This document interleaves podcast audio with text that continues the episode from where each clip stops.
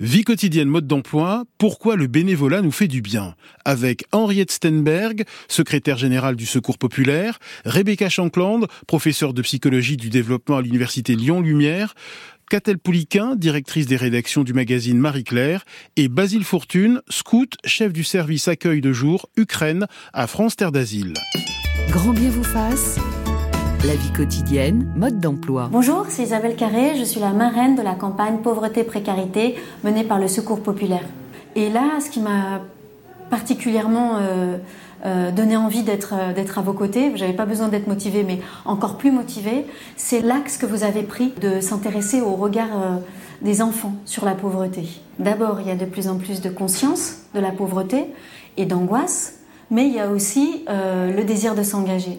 Et ça, c'est très positif parce que tout va se passer à travers eux, on le sait, c'est euh, notre avenir, les enfants. Ils sont très positifs, ils ont très envie de faire des choses. Je pense qu'ils vont, ils vont révolutionner le monde. Grâce à eux, les choses vont changer, évidemment. Mais enfin, quand même, prenons nos responsabilités d'adultes.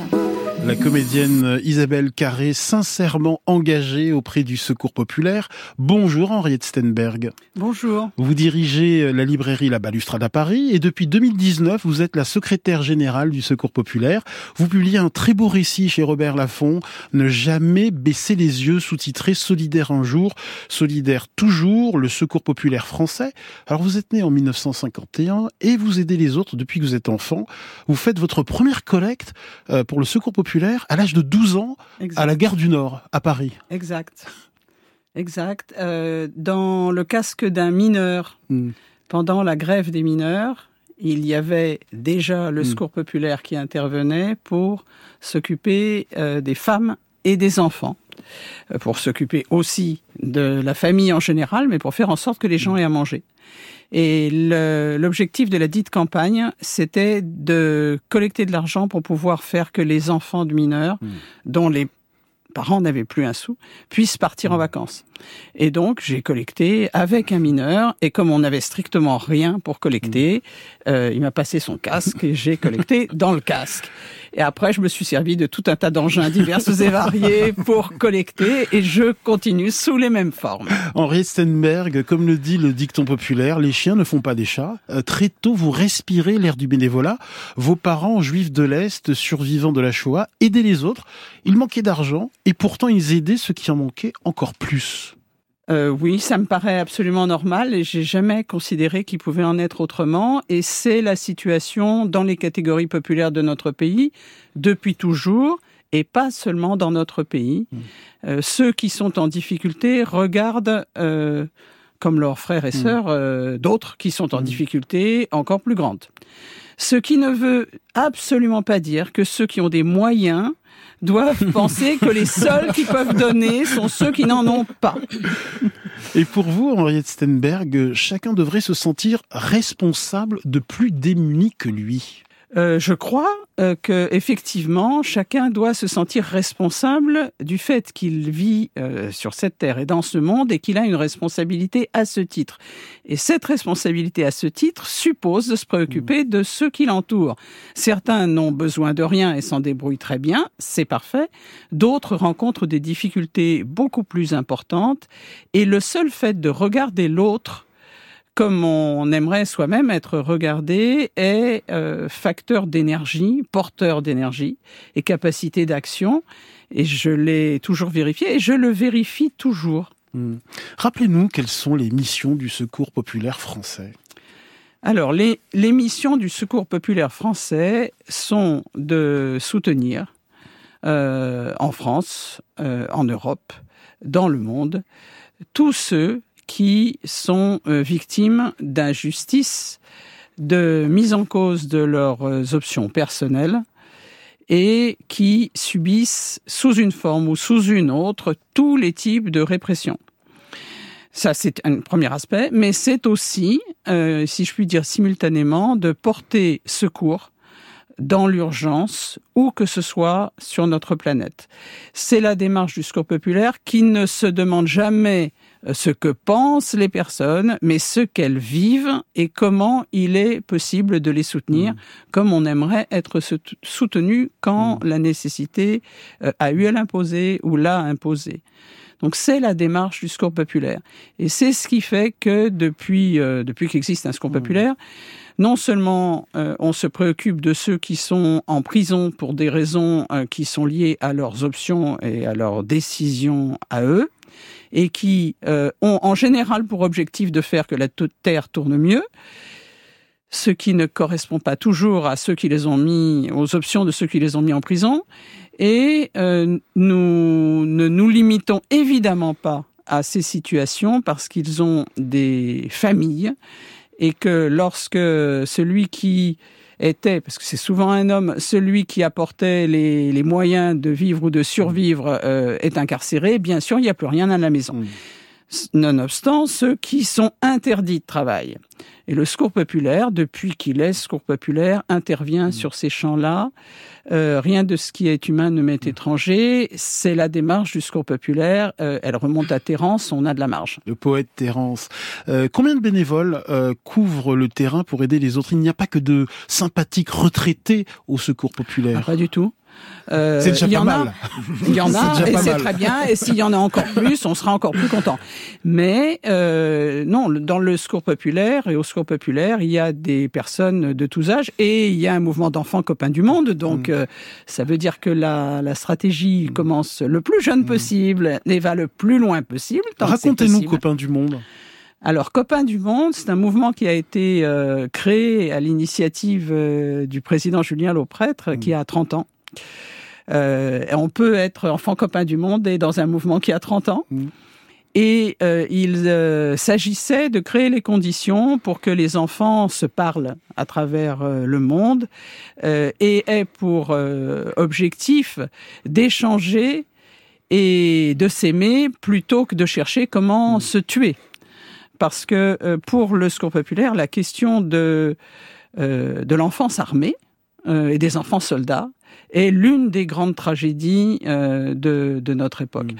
Donc, pour ce qui concerne le secours populaire, le mouvement Copains du Monde fait que euh, des enfants dans d'autres euh, pays, bien sûr, qui ont aussi envie d'agir, créent leurs activités mm. selon ce qu'ils ont envie de faire et avec les moyens dont nous disposons aujourd'hui, peuvent aussi échanger via les réseaux euh, il faut simplement de l'électricité. Et même quand il n'y a pas d'électricité, euh, dans un certain nombre de pays, et je l'ai vu par exemple au Sri Lanka, des, des jeunes qui passent à proximité de l'endroit où sont les matériels et qui pédalent pour fournir l'électricité de sorte que derrière le réseau puisse fonctionner.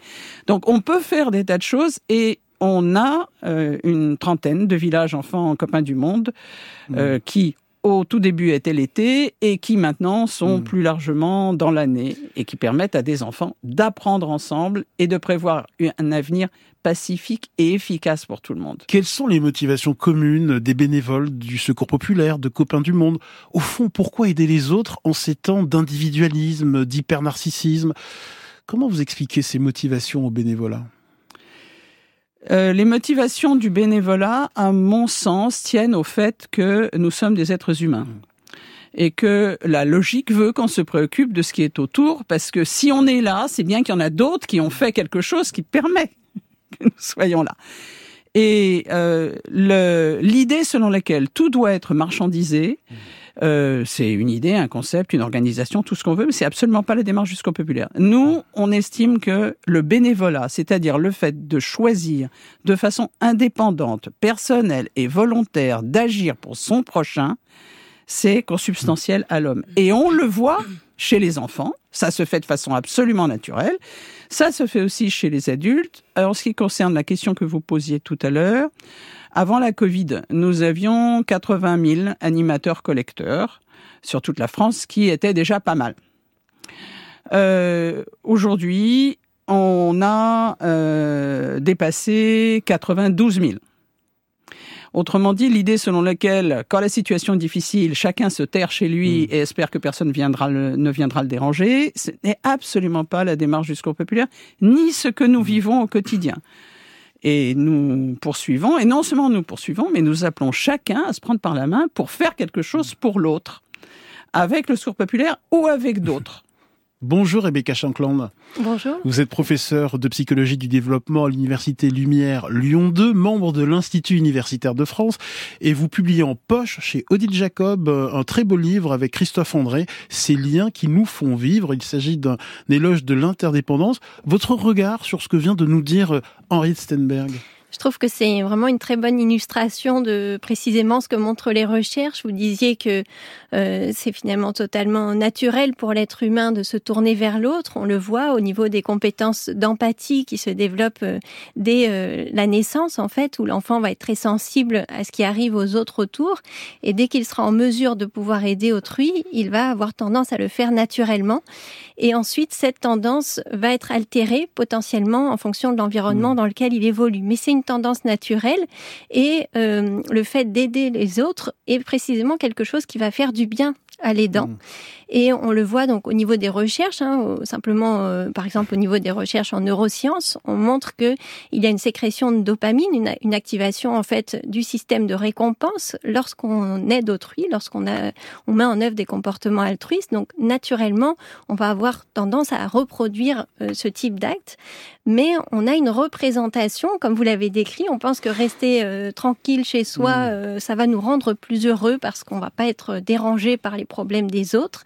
Et en réalité, c'est l'effet inverse, c'est-à-dire que plus on pense qu'on va être heureux seul chez soi, plus ça développe du mal-être mm. qui est fortement associé au sentiment de solitude.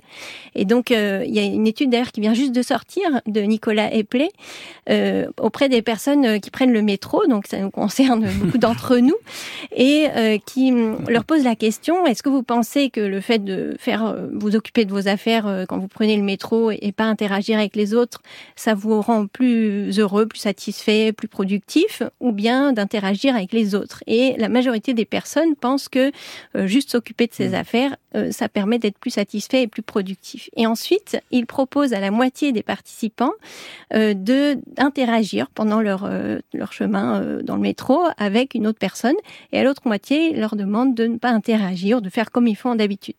Et ils sont ils se sont aperçus qu'à la suite de cette expérimentation, les personnes qui avaient interagi étaient beaucoup plus heureuses, satisfaites de leur vie et aussi plus mmh. productives par la suite.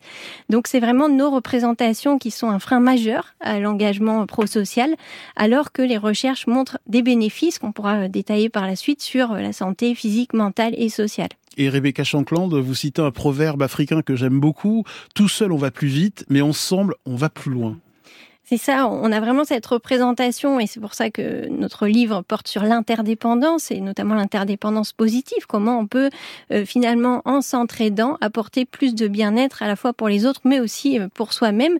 Donc c'est vraiment cette idée qu'on de lutter contre une représentation erronée et une survalorisation de l'indépendance au sens de ne pas avoir besoin des autres. Donc on fait comme si on était censé vivre en autarcie et avoir toutes les compétences qui nous permettent de gérer nos situations au quotidien.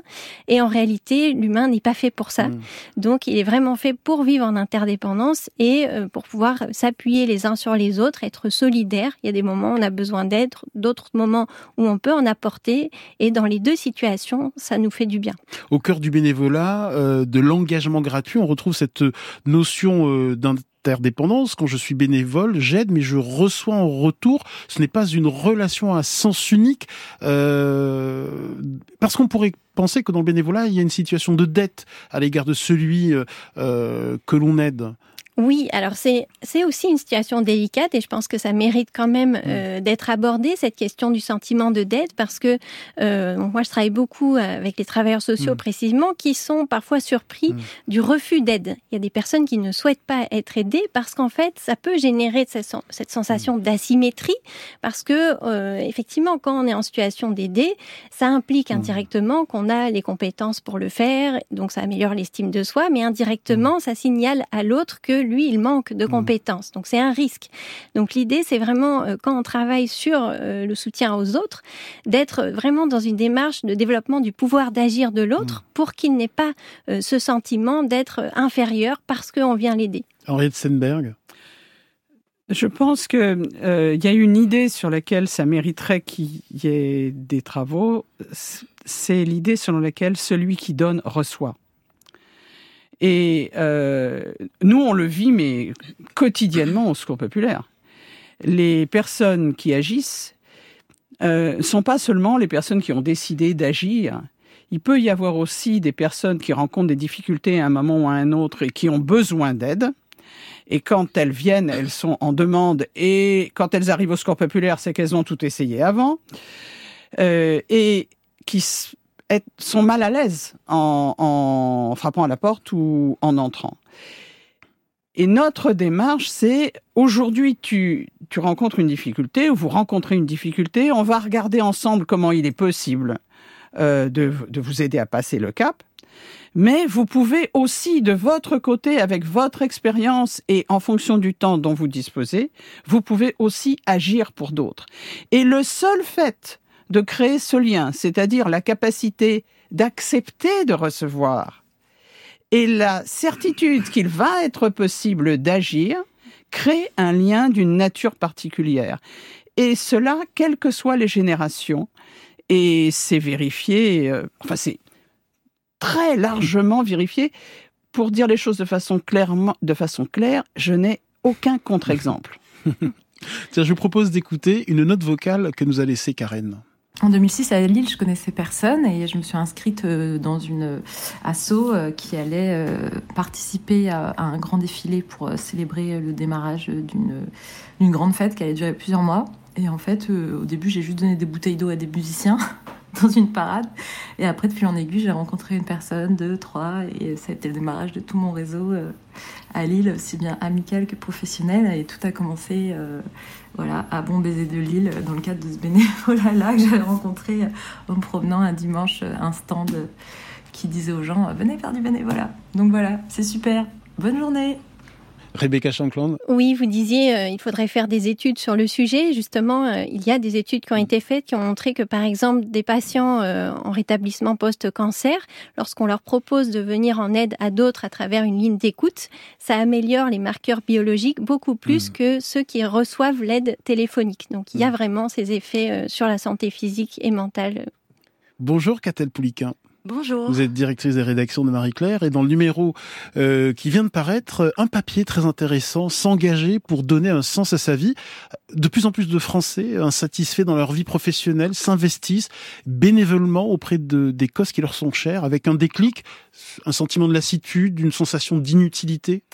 Absolument, c'est ce qu'on a observé euh, en écoutant euh, les, les, gens qui désirent euh, s'engager. Ils nous disent qu'en effet, euh, ceci survient parfois après une forme de désenchantement mmh. par rapport à, à, son travail, un manque de sens et le désir donc de se rendre aussi utile. Et ce désir qui peut parfois être très théorique, de plus en plus de gens souhaitent vraiment le, le rendre mmh. très concret.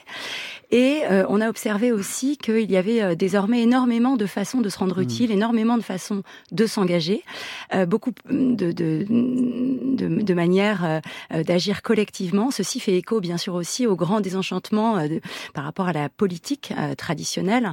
lors de, la dernière élection présidentielle, par exemple, l'abstention s'est élevée à 28% au mmh. second tour de, l'élection présidentielle, en faisant le premier parti de France.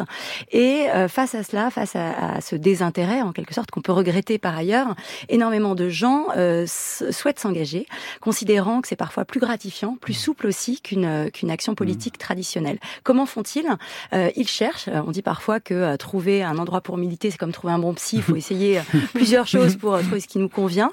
Et ils, ils souhaitent aussi parfois s'engager de façon, j'allais dire, plus légère. Ça ne veut pas dire que les convictions sont, sont plus légères, mmh. mais qu'en revanche, la, la, la possibilité d'y aller est plus souple. Je donne un exemple. J'ai entendu parler récemment d'une association, enfin d'une plateforme qui s'appelle Et euh, qui euh, met en relation des gens volontaires pour s'engager, pour être bénévoles, avec différents types d'associations en toute sécurité, en fonction du lieu où l'on habite et en fonction du nombre mmh. d'heures qu'on a donné. À partir d'une heure de temps, mmh. vous êtes utile.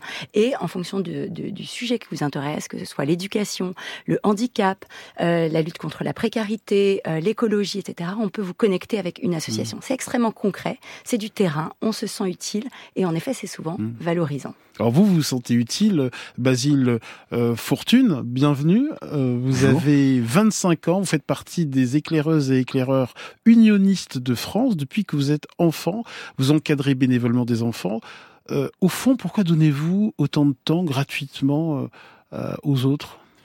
Bah alors au début, euh, déjà tout simplement, j'ai commencé effectivement quand j'avais 8 ans, donc au bout de 10 ans, à, on va dire, euh, profiter des bénévoles dans cette association euh, d'éducation populaire qui m'ont accompagné, qui m'ont fait grandir en tant que personne, il était normal de, s'engager à mon tour afin bah, de rendre aussi ce qui m'avait été donné. Et puis en fait, en, en, avançant, et là ça va commencer à faire huit ans que je suis bénévole mmh. dans cette association, euh, forcément, euh, il y a plus que ça qui s'est construit. C'est mmh. pas juste le fait de rendre ce qu'on m'a donné, mais j'ai découvert effectivement des choses qui sont euh, très positives pour moi. Par exemple? Ben, par exemple, et on en parlait, ça, résonnait énormément en tout cas avec avec mon expérience de mon côté, mais dans le scoutisme et notamment dans notre association, il y a cette volonté de ne pas arrêter de, de progresser et cette volonté de progression personnelle qui continue en tant qu'adulte par de la formation, par de l'engagement, par de la montée en compétences. Et euh, très vite, on est responsabilisé.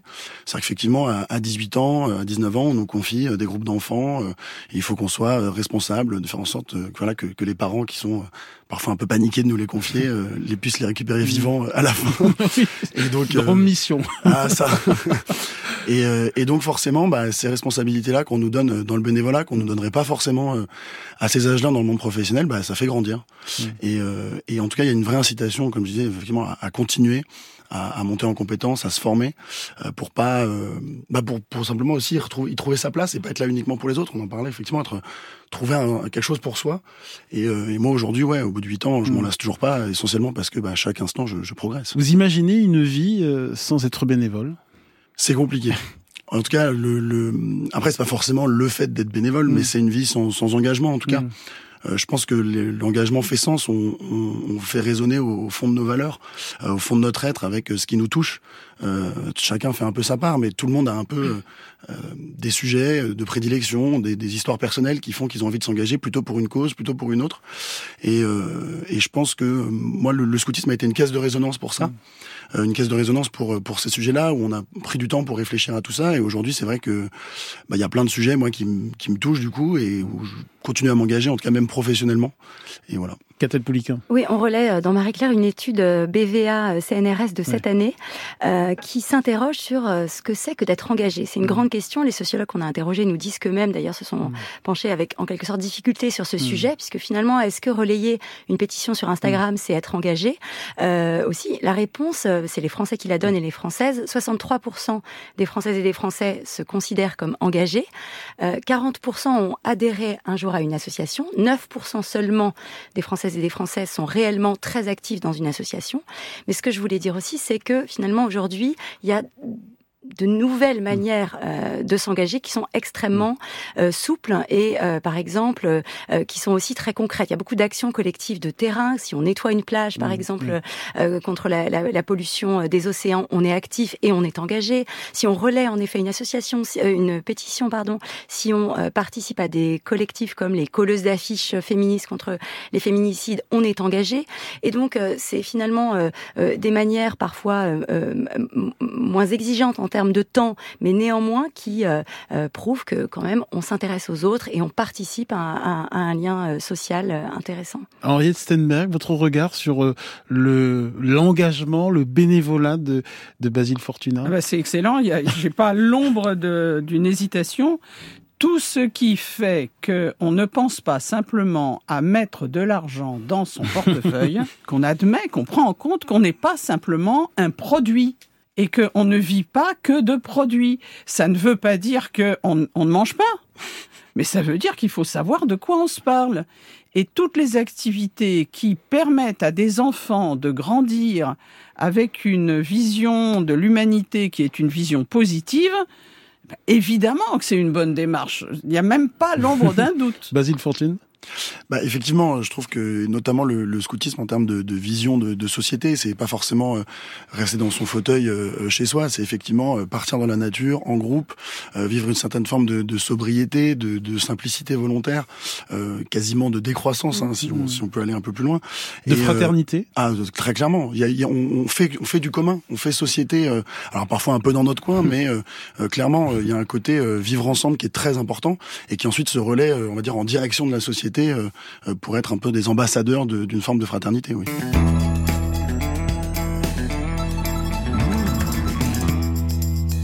Euh, ce matin, on s'intéresse au bénévolat, l'engagement gratuit qui donne du sens à nos vies. Alors, Henriette Stenberg, je rappelle que vous êtes secrétaire général du Secours populaire et que vous publiez Ne jamais baisser les yeux chez Robert Laffont. Au fond, pourquoi s'engager, devenir bénévole dans une société de plus en plus individualiste, centrée sur soi, hyper narcissique, euh, égotiste? À quoi bon? Comment je vais vous dire? On est un jour, on meurt à la fin, et au milieu, on fait quoi? Est-ce qu'on doit vivre avec un lingot d'or ou simplement l'idée qu'on pourrait avoir des lingots d'or? Mais qu'est-ce que c'est que cette vie? C'est absolument pas la vie. Et donc pour euh, le score populaire en général et pour moi en particulier, la vie, c'est ce sont les autres et soi-même et ce que l'on fait et ce que l'on acquiert et ce que l'on est capable de déployer. L'idée qu'on puisse simplement avoir pour objectif d'augmenter son compte en banque, euh, c'est, je, sais que ça existe, mais pour moi, c'est euh, invraisemblable et je peux pas dire que ce soit pas humain, puisque ce sont des humains. Mais manifestement, il y a un bouquet leur manque. Hmm. Et il me semble que le fait de tenir compte que de ce que les autres existent et que si on existe, c'est aussi parce hmm. qu'il y en a d'autres, ça suppose qu'on se prenne par la main. Hmm. Catel Pouliquin, directrice des rédactions de Marie-Claire, de plus en plus d'étudiants se posent ces questions-là. Exactement, de plus en plus euh, d'étudiants euh, de filières dites d'élite. Euh, on a observé cette année, par exemple, des étudiants ingénieurs de l'école agro-paris-tech appeler leurs congénères à, déserter, hmm. ou si ce n'est à déserter, en tout cas à choisir des filières plus utiles face à l'urgence hmm. climatique. Ne pas choisir les métiers les plus destructeurs, mais se rendre utile et essayer d'agir avec les moyens immenses qui sont qui sont les leurs. Ils ont été suivis par des étudiants d'HEC, de Polytechnique, de l'école normale supérieure. Donc ça peut donner beaucoup d'espoir de voir cette génération de gens brillants euh, s'investir et agir. Basile, fortune bénévole aux éclaireuses et éclaireurs unionistes de France. Je pense que votre question elle est intéressante parce qu'elle euh, elle présente un peu un modèle de société, ou en tout cas un modèle vers lequel on tend.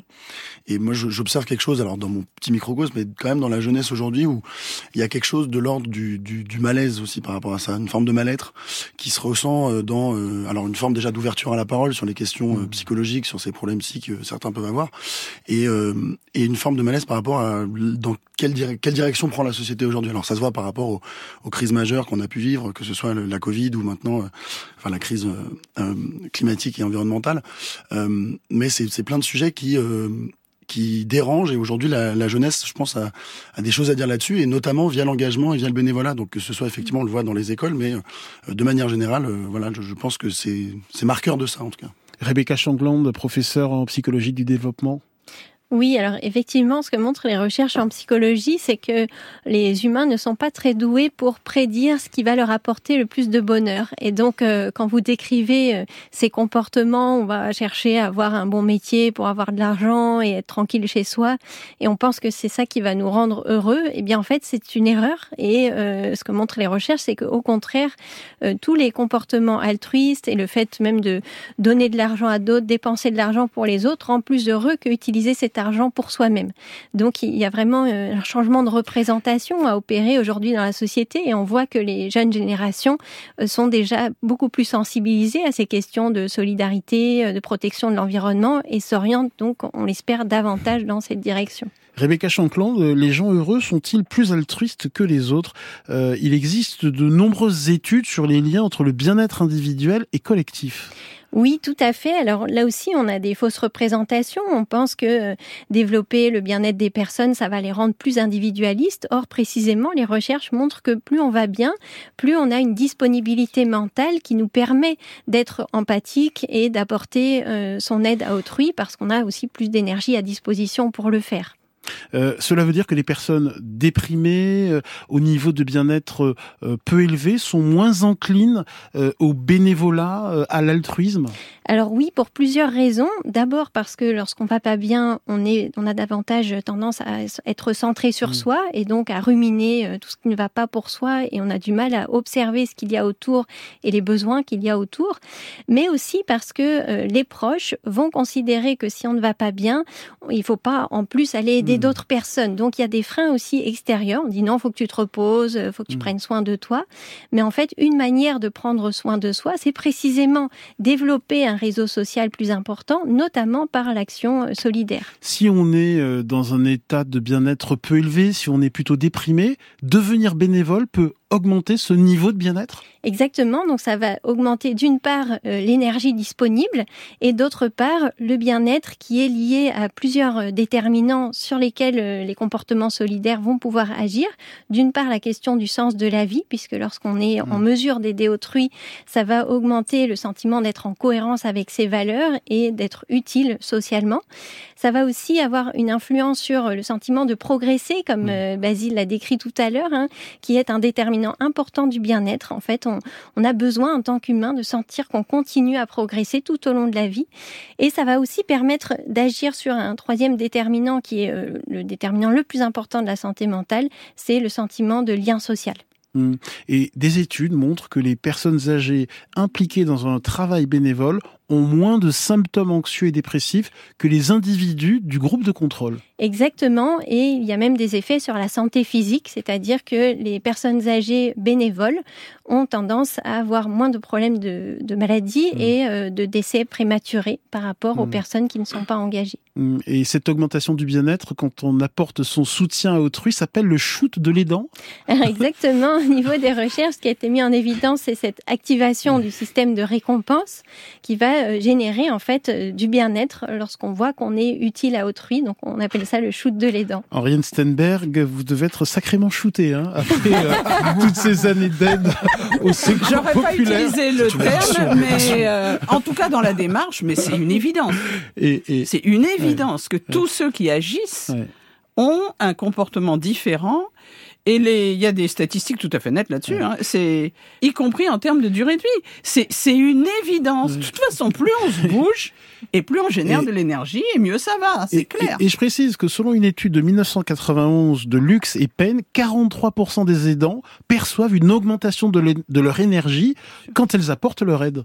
Tout à fait. Et en fait, ce qui est très curieux, c'est que on n'est pas vraiment conscient. Euh, hmm. En fait, on sous-estime l'effet de, de, notre hmm. solidarité par rapport aux autres. C'est-à-dire, on, on, a tendance à percevoir que l'aspect matériel. Hmm. Et donc, on, se dit bon, c'est pas grand-chose. Et donc, ça nous freine aussi dans l'engagement prosocial. Alors qu'en fait, les études récentes ont montré que euh, lorsqu'on apporte de l'aide à quelqu'un, ce qui compte le plus, c'est pas tant la dimension matérielle. Euh, je vais acheter du pain, etc c'est euh, la chaleur humaine, c'est le hmm. fait de considérer l'autre comme un humain euh, au même titre que soi-même. J'aimerais citer une autre étude de 2007 de Wilson et Csikszentmihalyi. Les adolescents altruistes présenteraient moins de risques de dépression, de suicide que les autres. Exactement, et donc c'est une dimension très importante puisque aujourd'hui, et vous l'avez nommé, les, les adolescents sont beaucoup plus sensibles aussi à la question environnementale et à la question solidaire, et donc il y a davantage de risques euh, dans, de troubles de santé mentale qui sont aussi liés à cette euh, condition. On appelle ça l'éco-anxiété, hein, donc ça va générer mmh. euh, des ruminations, de l'anxiété, des symptômes dépressifs. Et si on permet aux jeunes de s'engager dès le plus jeune âge, ça va permettre de contrecarrer cette tendance à euh, finalement baisser les bras et avoir un sentiment d'impuissance et de retrait. Et donc c'est vraiment une démarche qu'on souhaite soutenir aujourd'hui. Basile Fortune, à votre échelle, vous constatez une plus grande joie de vivre chez les enfants, les adolescents bénévoles que vous encadrez? Alors euh, oui, mais globalement, euh, je pense que c'est sans, sans aucune euh, hésitation le fait de se mettre en mouvement pour une cause, pour quelque chose, c'est forcément quelque chose qui fait énormément de bien.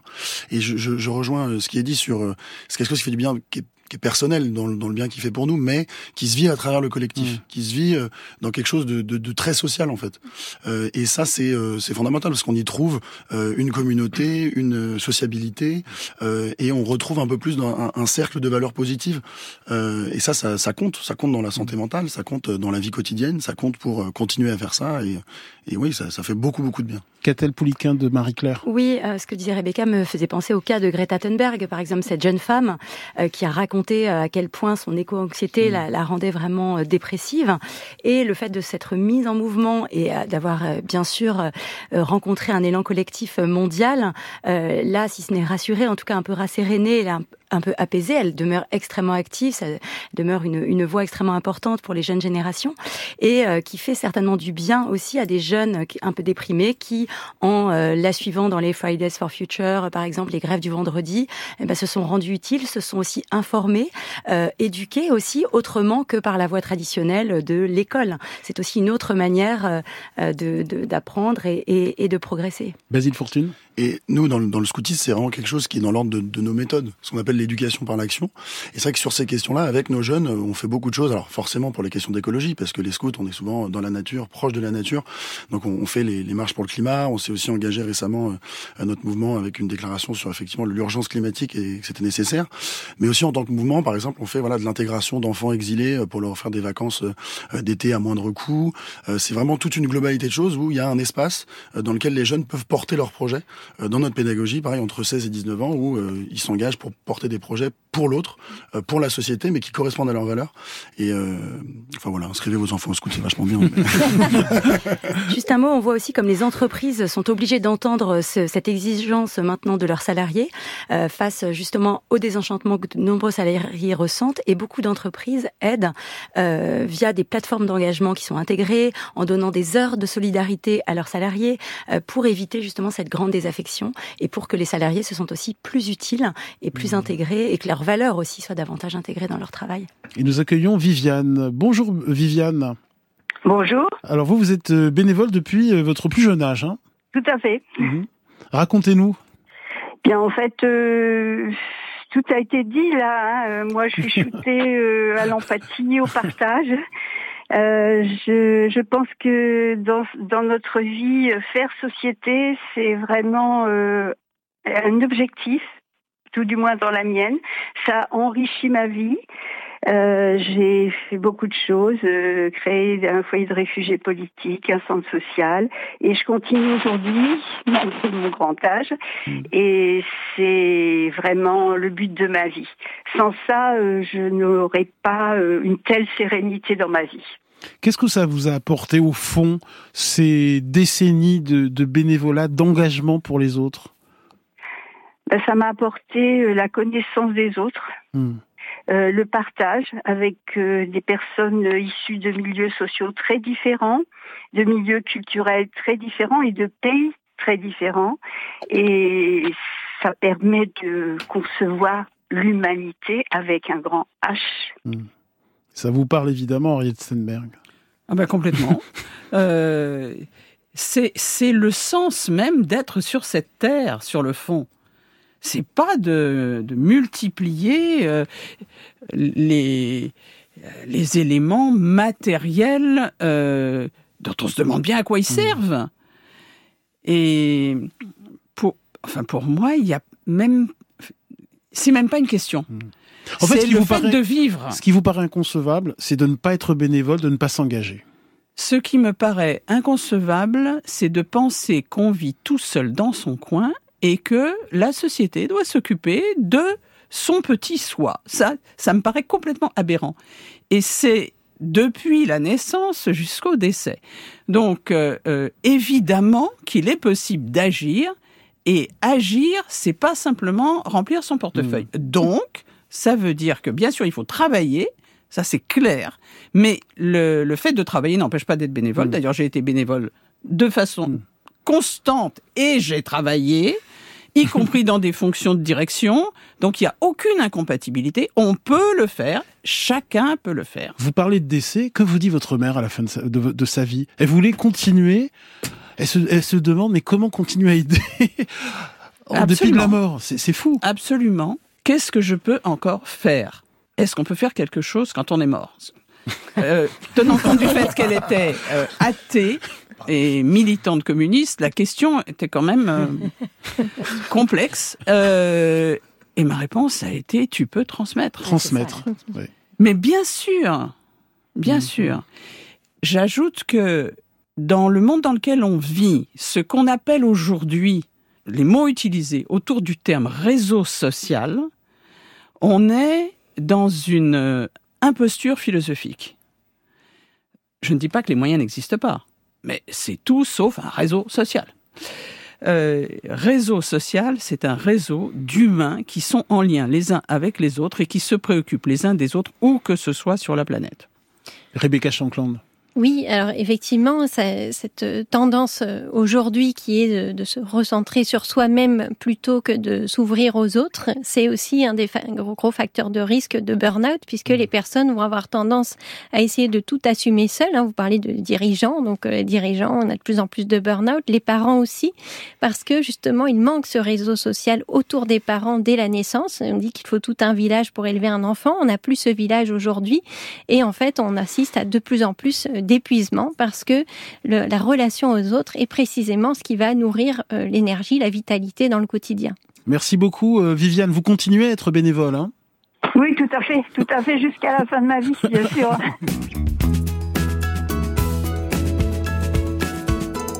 Et ce matin, euh, on s'intéresse au bénévolat, à l'engagement gratuit qui donne du sens à nos vies. Henriette Stenberg, euh, secrétaire générale du Secours populaire, vous publiez Ne jamais baisser les yeux. Pourquoi ce titre? Alors pourquoi ce titre? Euh, En fait, le titre est pas de moi, mais, mais vous l'assumez. C'est une, oui, oui, c'est une proposition de l'éditeur. Et il m'a dit, et j'ai dit qu'il avait raison, que c'était ma propre formulation. Mmh. Donc il a raison. Ne jamais baisser les yeux, c'est ce que je pratique, euh, je pense, depuis que je suis en mesure d'être euh, à minima consciente. Euh, ce qui a provoqué quelques originalités avec le corps enseignant, en ce qui me concerne. Euh, à la fin, d'une certaine façon, euh, c'est pas moi qui avais tort. Et ne jamais baisser les yeux, c'est aussi s'adresser à l'autre et se faire respecter tout en le respectant. Et ne jamais baisser les yeux quand quelqu'un a besoin d'aide. Là, c'est ne détournez pas le regard. C'est pas seulement ne jamais baisser les yeux, c'est ne détournez pas le regard. C'est très important de ne pas détourner le regard et c'est très important d'apporter son soutien à celui qui est dans une difficulté telle qu'il n'est pas en mesure de faire mmh. seul. Ça, c'est une responsabilité directement humaine. Ceci dit, quand on regarde le monde animal, on constate que le monde animal le fait. Donc, euh, ce serait quand même bien qu'on se souvienne que l'être humain a quand même quelques aspects animaux de temps en temps. Euh, Rebecca Shankland, co-autrice de ces liens qui nous font vivre, euh, comment agir, comment trouver sa voie? Pour ceux qui nous écoutent, qui n'ont jamais fait de bénévolat de leur vie Comment les mettre en action peut-être? Alors, en fait, ce que montre... Pas que ce soit une obligation. oui, c'est ça. Ce que montrent les recherches, c'est que 90% des personnes ont envie de s'engager mais seuls euh, à peu près 10% le font réellement. Donc c'est ce, ce, passage de euh, l'idée que ce serait mmh. bien d'être, d'avoir une action solidaire et se dire qu'on est capable de le faire et trouver les moyens de le faire. Donc euh, il y a différentes façons. Nous on travaille beaucoup avec les jeunes notamment, où on propose avec différents outils de pouvoir identifier à la fois quelles sont leurs compétences à travers mmh. tout ce qu'ils font dans leurs loisirs, dans dans leur quotidien. Où ils n'ont pas l'impression que ce sont des compétences, mais donc ça peut être des passions et euh, s'appuyer sur ces passions et identifier mm. leurs préoccupations pour pouvoir euh, faire le lien. Donc finalement, par exemple, quelqu'un qui est passionné de lecture et qui a une préoccupation pour les personnes âgées isolées euh, peut aller lire des histoires à ces personnes-là. Donc on va essayer de trouver des, des petites actions pour commencer, pour permettre aux personnes de se sentir compétentes pour le faire. Et nous accueillons Pierre Christophe pour terminer cette émission. Bienvenue. Merci, bonjour. Alors vous, vous êtes bénévole, c'est ça? Oui, exactement. Je suis président d'une association depuis maintenant 7 ans qui s'appelle mhm. la LPC. Mhm. Euh, L'objectif de l'association, c'est d'aider les personnes sourdes au travers d'un code gestuel à rentrer dans la langue française et donc mhm. à être parfaitement intégré. J'ai intégré cette association parce que ma fille euh, est sourde et au départ, bah, c'était un petit peu à l'encontre de ce que vous dites. C'était purement euh, égoïste. Hein. C'était pour m'occuper de ma fille et, euh, et, en savoir le plus possible. Et puis au final, euh, bah, j'ai trouvé énormément de, de, de, personnes, de gens qui m'ont à la fois aidé, accompagné. J'ai pris la responsabilité euh, de, de, devenir président de cette association pour développer à la fois les compétences que j'avais à titre personnel, puisque je suis issu d'une école de commerce et d'une école d'ingé. Euh, et euh, au final, en fait, j'ai appris beaucoup euh, sur le management, sur la gestion des personnes, sur le handicap. Et aujourd'hui, ben, j'ai ma propre société. Et le fait d'avoir travaillé en titre bénévole euh, pour euh, mon association, aujourd'hui, me permet aussi, à titre professionnel, d'avoir un regard différent sur la vie, sur le comportement qu'on peut avoir dans le monde du travail, euh, sur le handicap évidemment, puisque ma fille est sourde et que euh, j'emploie également des personnes qui ont des problèmes euh, de handicap. Donc voilà, je, je, je tenais, quand j'ai entendu votre le sujet de votre émission, je tenais vraiment à participer mmh. parce que on peut effectivement trouver que le bénévolat, c'est un grand sujet euh, qui va nous permettre de se sentir mieux, d'être mmh. bien, etc. Mais aussi, ça va nous permettre de se développer personnellement pour euh, ensuite accompagner mmh. plein de personnes et leur donner aussi euh, cet élan et, cette envie. Merci beaucoup Pierre-Christophe d'être intervenu ce matin. Henriette Stenberg, comment aider le secours populaire? Profitez-en. Alors, pour aider le secours populaire, euh, nous sommes sur 3700 lieux sur le territoire, donc euh, vous devriez trouver une adresse à proximité. Euh, vous pouvez aussi envoyer un, message électronique, on y répondra. Vous pouvez vous informer sur ce qu'il y a autour de vous mhm. pour agir, et vous pouvez donner au secours populaire, quelle que soit la hauteur du don. Autrement dit, ceux qui ont peu, peu, et ceux qui ont beaucoup, beaucoup. Hmm. Euh, c'est ça la clé de l'indépendance du Secours populaire. Le Secours populaire est une association indépendante. Et son indépendance repose non seulement sur ses orientations, mais aussi sur les moyens financiers. Parce que ces moyens financiers, on en a besoin pour pouvoir justement soutenir tous ceux qui en ont besoin, que ce soit en France, en Europe ou dans le monde. Donc n'hésitez pas à donner au secours populaire. Vous aurez un reçu, c'est fiscalement euh, efficace. N'hésitez surtout pas. Merci à toutes et tous. Merci beaucoup Henriette Stenberg. Je recommande vraiment ne jamais baisser les yeux. C'est publié chez Robert Laffont. Merci Rebecca Shankland. Ces liens qui font vivre, coécrit avec Christophe André. C'est disponible en poche chez Odile Jacob. Merci Basile Fortune, Fortune et merci Cadel Pouliquin. Votre papier sur l'engagement est à lire dans le nouveau Marie-Claire. Vous pouvez podcaster cette émission sur l'appli France Inter. Grand bien vous fasse est un podcast France Inter.